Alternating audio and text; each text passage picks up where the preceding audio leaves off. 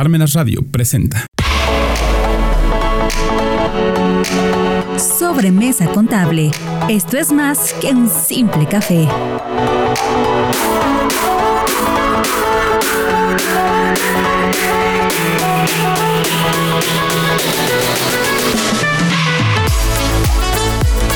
Muy buen día a todos.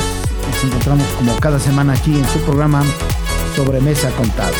Recuerden que esto es más simple.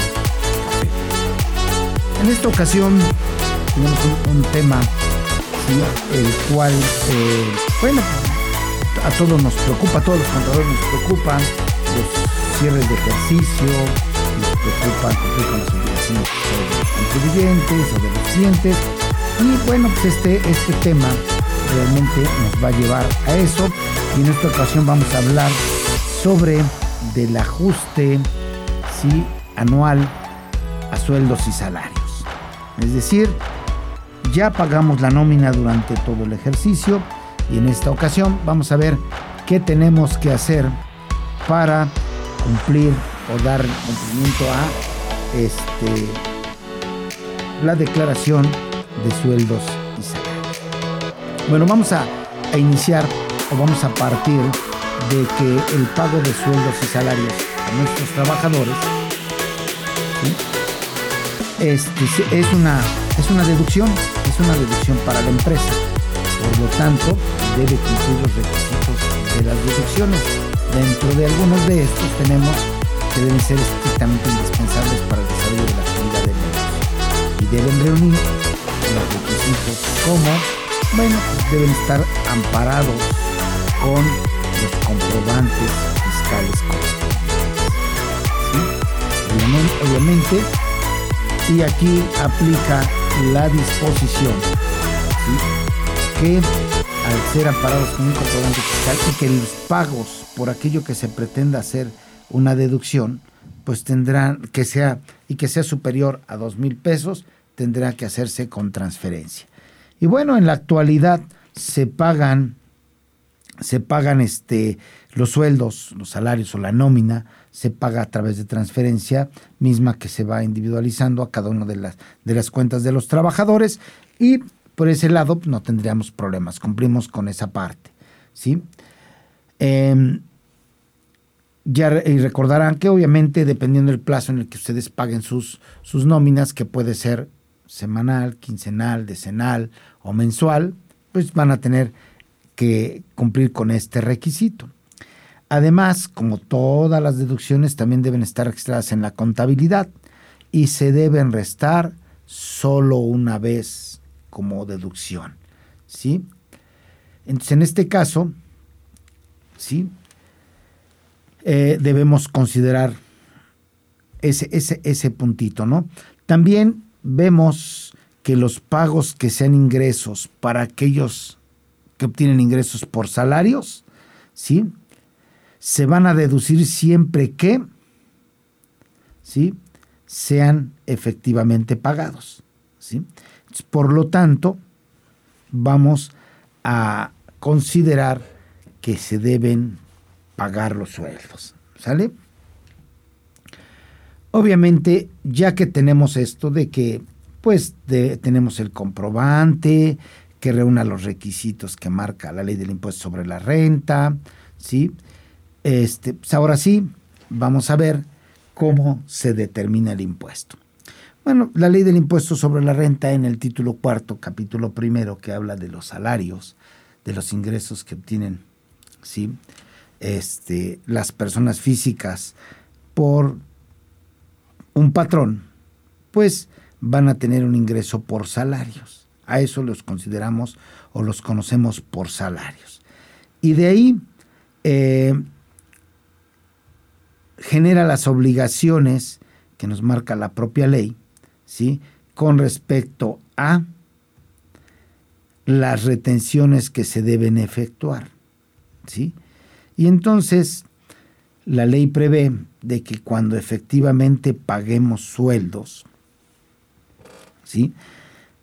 debemos realizar las retenciones correspondientes.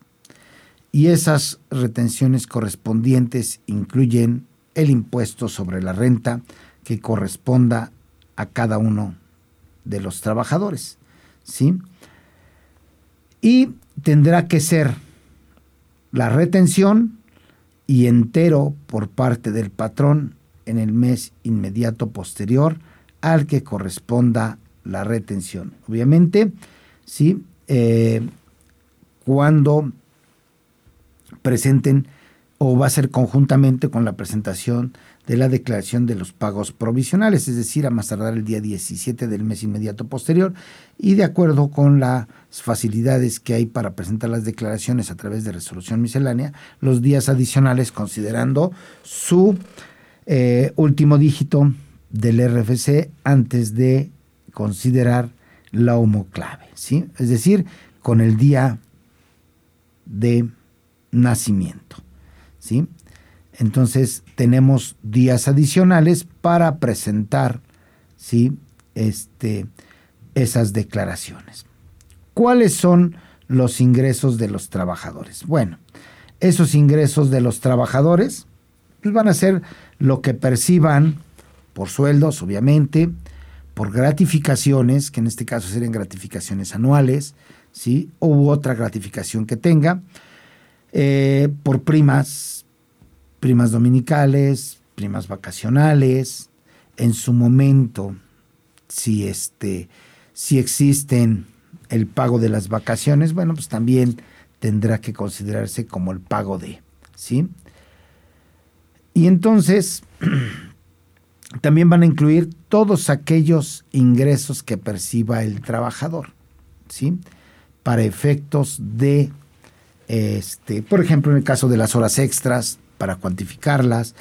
En el caso de los premios de puntualidad o los premios de asistencia, esos también van a pasar a formar parte del ingreso, ¿sí? Los que tengan por previsión social, y aquí cabe aclarar que ni la ni la ni la este ni los pagos de de las este de despensa que le den en efectivo ni los premios de puntualidad y asistencia pasarán a formar parte de ese sueldo, de la previsión social, sino que son considerados realmente ingreso para el trabajador. Obvio es que de todos los que nombramos, bueno, pues existen, existen este, algunos que no son grabados, es decir, que son por los que no se pagan impuesto y que se consideran sí exentos.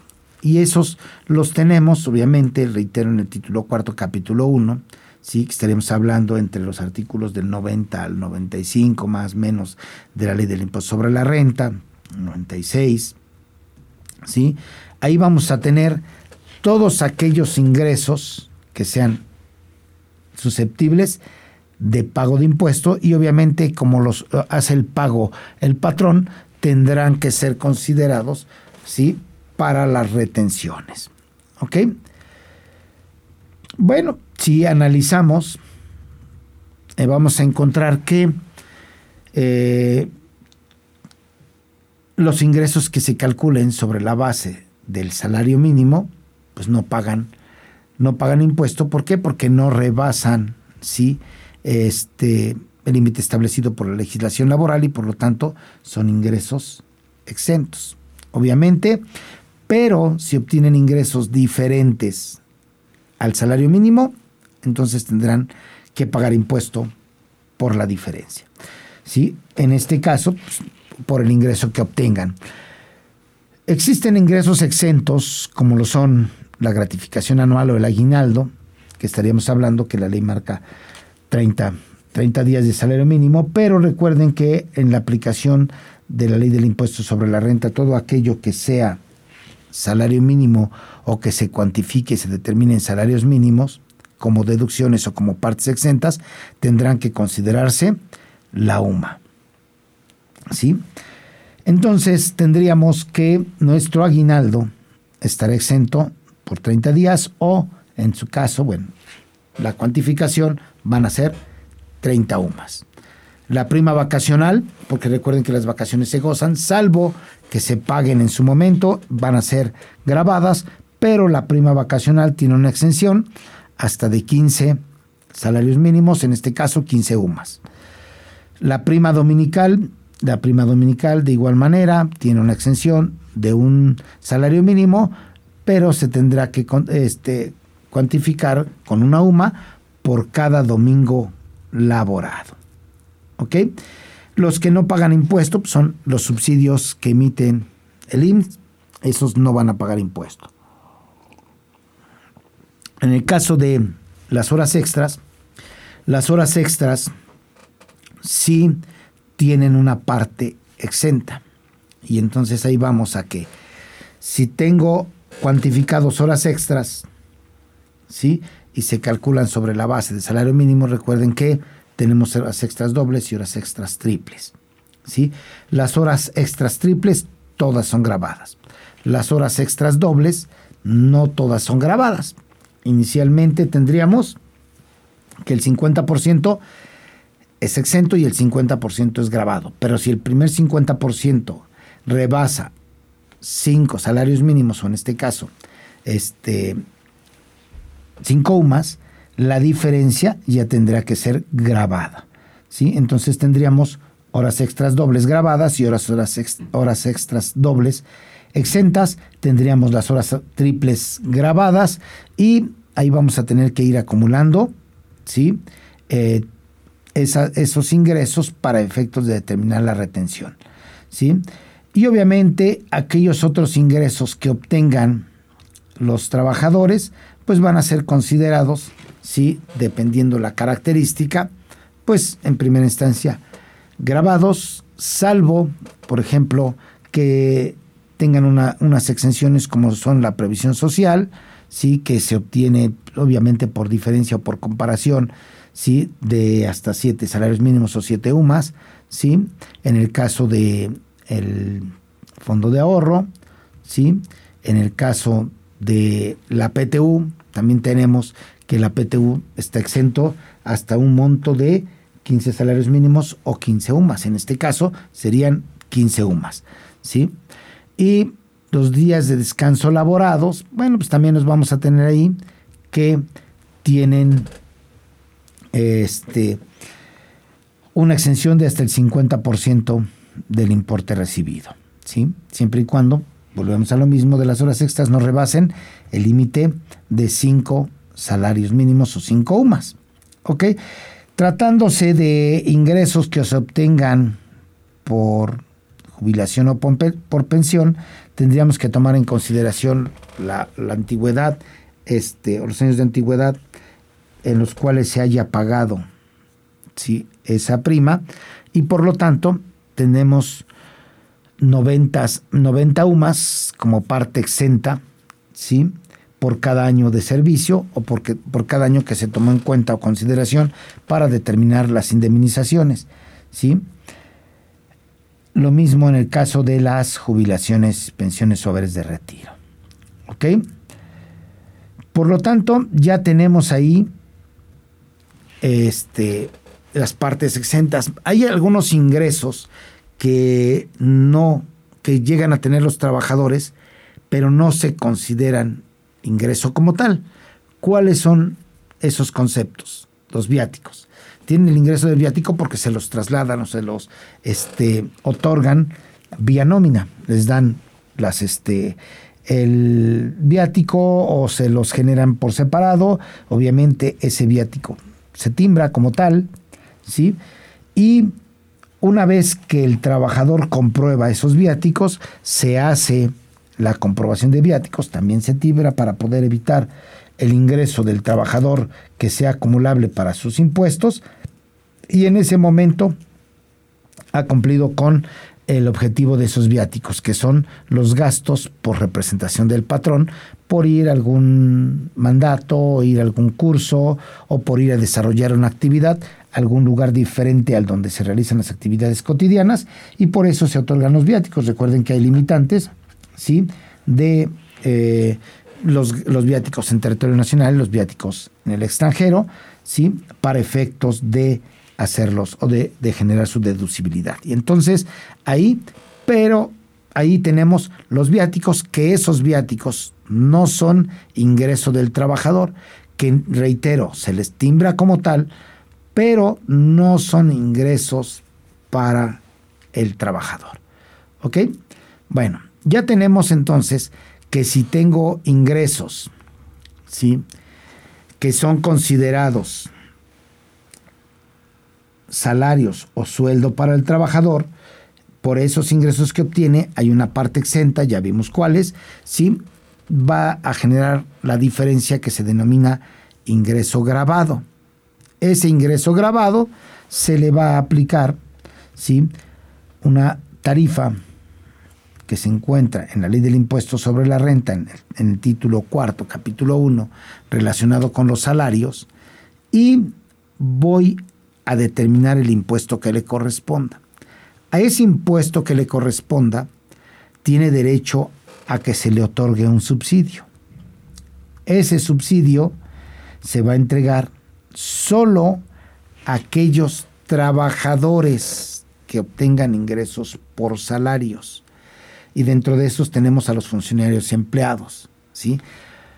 Pero no va a ser aplicable para aquellos trabajadores o aquellos que prestan, no trabajadores, aquellos que prestan un servicio ¿sí?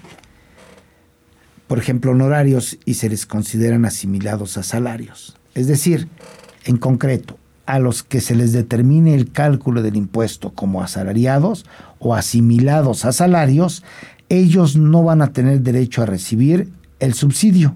Por lo tanto, no les voy a poder considerar subsidio y solamente va a ser con determinación de la tabla y la tarifa, que la tabla, perdón, que corresponda de acuerdo con el artículo 96 de la, de la ley del impuesto sobre la renta. Y ahí tenemos, sí, la mecánica de cálculo.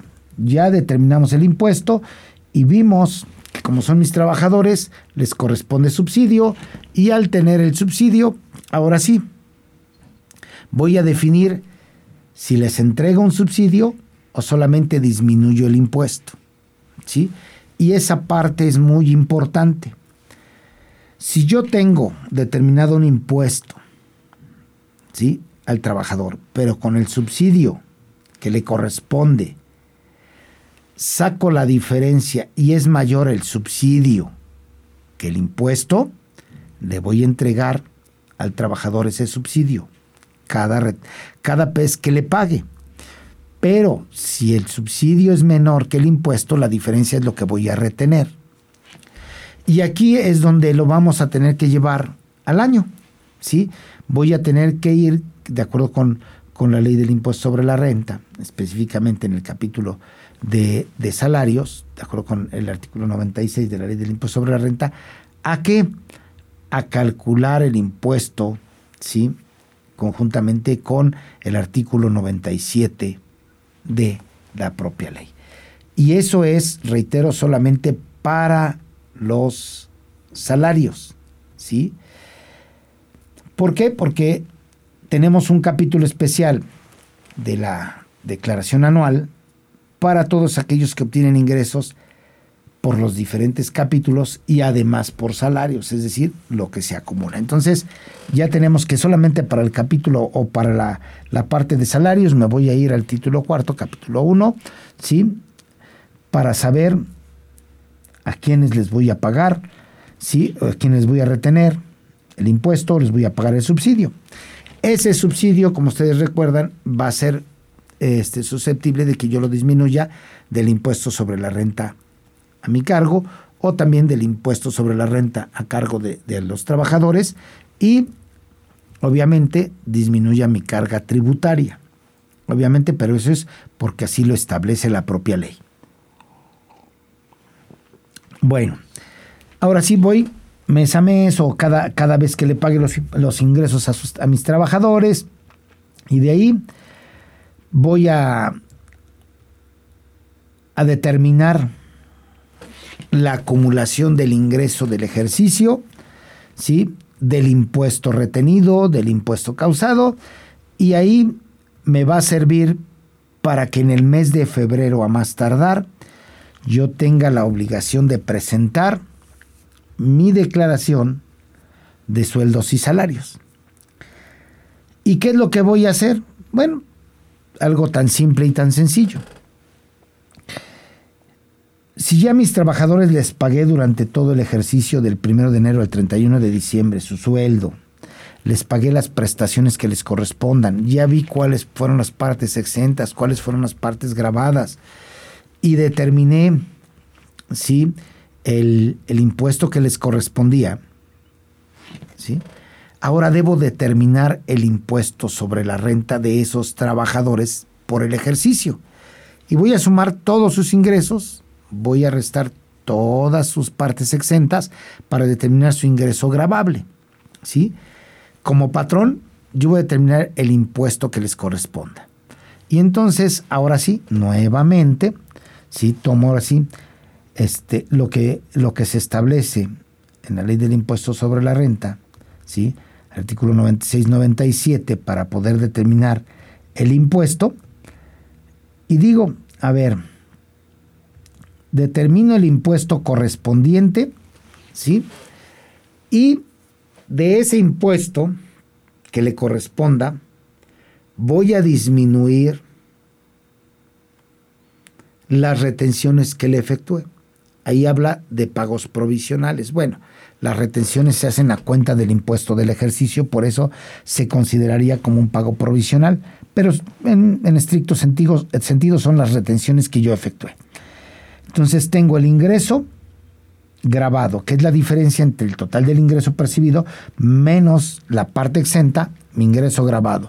Ese ingreso grabado le voy a aplicar la tarifa del, artículo 152, que es la, de, la que va vinculada con el artículo 96-97 de la ley del impuesto sobre la renta, para efecto del cálculo anual.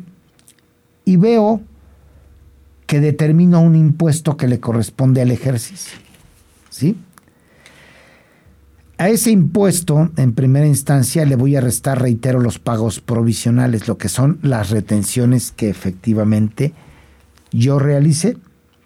La diferencia va a ser el impuesto a cargo o a favor que le corresponda al trabajador. ¿Ok? Ya tenemos el primer supuesto. Ya tengo la determinación del impuesto. Ah, pero ¿qué va a pasar entonces ahora con aquellos trabajadores a los que les pagué subsidio?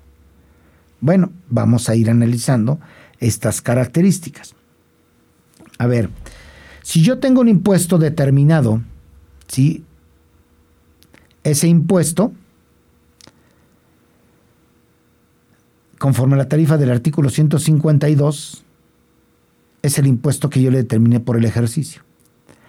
A ese impuesto, si yo le di subsidio o le correspondió un subsidio, lo voy a considerar, obviamente el de todo el ejercicio, y si es mayor el subsidio que el impuesto, no hay impuesto, ¿sí? Que le corresponda, ¿ok? Pero si yo tengo que por los ingresos que le pagué al trabajador durante todo el ejercicio, el impuesto que corresponda a la tarifa anual, ¿sí? Y le di un subsidio y fue mayor el impuesto que el subsidio, la diferencia va a ser un impuesto a cargo, ¿sí? Pero si además yo le hice retenciones, ¿sí? ese impuesto a cargo lo voy a comparar con las retenciones que le hice. ¿sí? Y el impuesto que resulte va a ser un impuesto a favor. ¿Por qué? Porque fueron mayores las retenciones que el impuesto que le correspondía. ¿sí? Reitero, ingresos grabados, aplico la tarifa del artículo 152. Esa tarifa del artículo 152 determinó un impuesto mayor que el subsidio que yo le otorgué, entonces tengo un impuesto a cargo. Pero también durante el ejercicio hizo pagos provisionales o retenciones que yo le realicé. Esas retenciones que, yo realicé se las aplico y la diferencia, como es mayor la retención que el impuesto, ¿sí? A favor, va a generar un impuesto a favor, ¿sí? La comparación de lo que tenía de impuesto a pagar con el subsidio que le di, menos los pagos provisionales o las retenciones que yo le haga, eso me va a dar un impuesto a favor, ¿sí? ¿Ok? Por último, yo tengo nuevamente mis ingresos grabados. Les aplico la tarifa del artículo 152, determino un impuesto. Lo comparo contra el subsidio que yo le otorgué. Y fue mayor el subsidio que el impuesto. Entonces, tengo un impuesto a cargo de cero, no tengo impuesto. ¿sí? Si yo le realicé algunas retenciones en el ejercicio, esas retenciones van a generar un impuesto a favor. Pero si no le realicé retenciones y solamente le di el subsidio, va a ser un impuesto a cargo de cero y un impuesto a favor de cero. No va a tener impuesto que tenga que pagar el trabajador o que yo le deba disminuir. ¿Ok? ¿Qué es lo que va a pasar entonces ahora con esas cuatro opciones que, revisamos y que analizamos? Bueno, pues yo tengo que presentar mi declaración en a más tardar en el mes de febrero. Ojo, pero va a ser en el mes de febrero por todos aquellos trabajadores que al 31 de diciembre estuvieron trabajando conmigo. ¿sí? Si esos trabajadores se fueron a más tardar el primero de diciembre, ya no tengo la obligación de retener, de, presentar la declaración del ejercicio y solamente la declaración va a ser por el impuesto que yo le retuve o que le pagué hasta el momento en que se fue o dejaron de ser trabajadores o colaboradores míos. Y si no, tengo que ver que se aplique a los demás trabajadores ese saldo a favor o en su caso, ¿sí? lo compense contra las retenciones posteriores. ¿Sale? Pero solo, solo va a ser contra las retenciones de salarios que yo realice. No voy a poder compensar esos saldos a favor de los trabajadores contra mi impuesto determinado como patrón. ¿Sí? Reitero, no lo puedo hacer. ¿Por qué? Porque realmente no estoy pagando yo el impuesto como, como patrón, sino el impuesto es de los trabajadores. Por lo tanto, o lo debo compensar, ¿sí? O se los debo devolver a los trabajadores, ¿sí? Pero va a ser compensado contra lo que ellos hayan generado de impuesto sobre la renta, contra los trabajadores. Reitero, no lo puedo compensar contra impuestos a cargo que me correspondan a mí como patrón. ¿Ok? Entonces, debo considerar el análisis de cada uno de mis trabajadores para saber si lo compenso, sí, o lo acredito posteriormente contra esos impuestos o se los devolvemos al trabajador o se los, se los aplico en las retenciones posteriores. ¿Ok? Por lo tanto, no puedo, reitero, porque se puede prestar a que, bueno, pues tengo un saldo a favor de los trabajadores, es un impuesto sobre la renta, que pague de más. Bueno, pues eso lo puedo aplicar contra mis impuestos. Si el subsidio, si este, si el subsidio lo disminuye de mis impuestos a cargo, bueno, pues también lo de los trabajadores también deriva de ahí.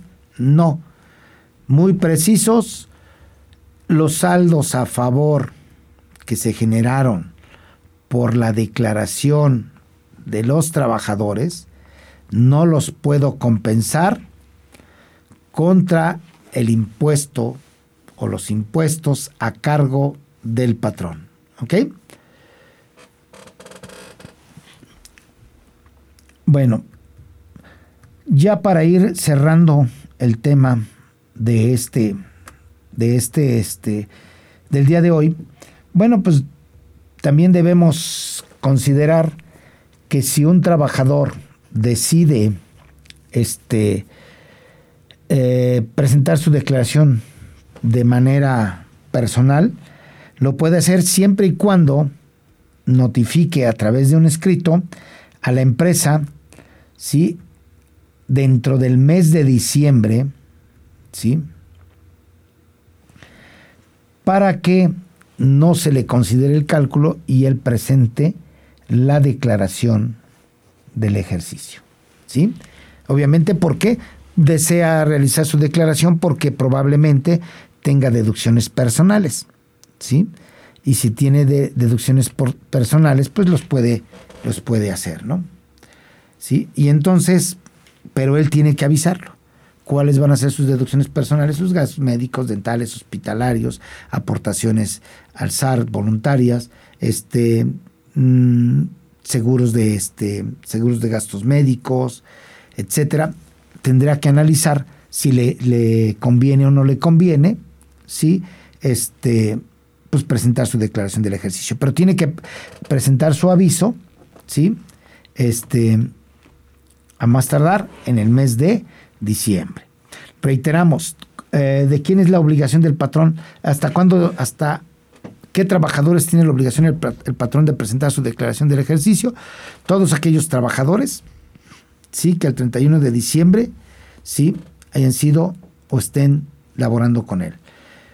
Si se fueron a más tardar el día primero de diciembre, pues ya no tengo la obligación de presentar la declaración. Si entraron a trabajar posteriormente del primero de enero, tampoco tengo la obligación y solamente tengo que informar el ingreso que obtuvieron y el impuesto que se les retuvo o se les eh, este se les retuvo o el subsidio que se les pagó.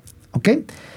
Bueno, entonces, pues creo que, que para concluir ya nuestro tema el día de hoy, este, es importante que les recomendemos que tengan un análisis de sus trabajadores, ¿sí? de cómo les fueron pagando periódicamente, ¿sí? hagan sus acumulaciones y que eso les permita saber cuál es el ingreso, y cuál es la retención que les efectuaron efectivamente, cuál es el subsidio que les pagaron.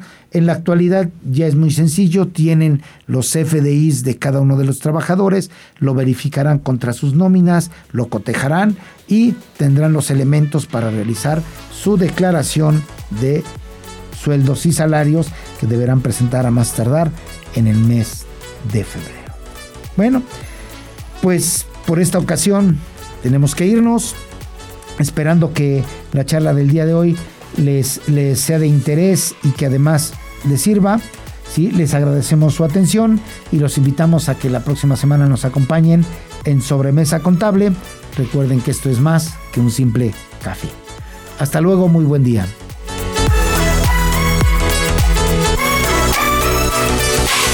Parmenas Radio presentó Sobremesa Contable. Esto es más que un simple café.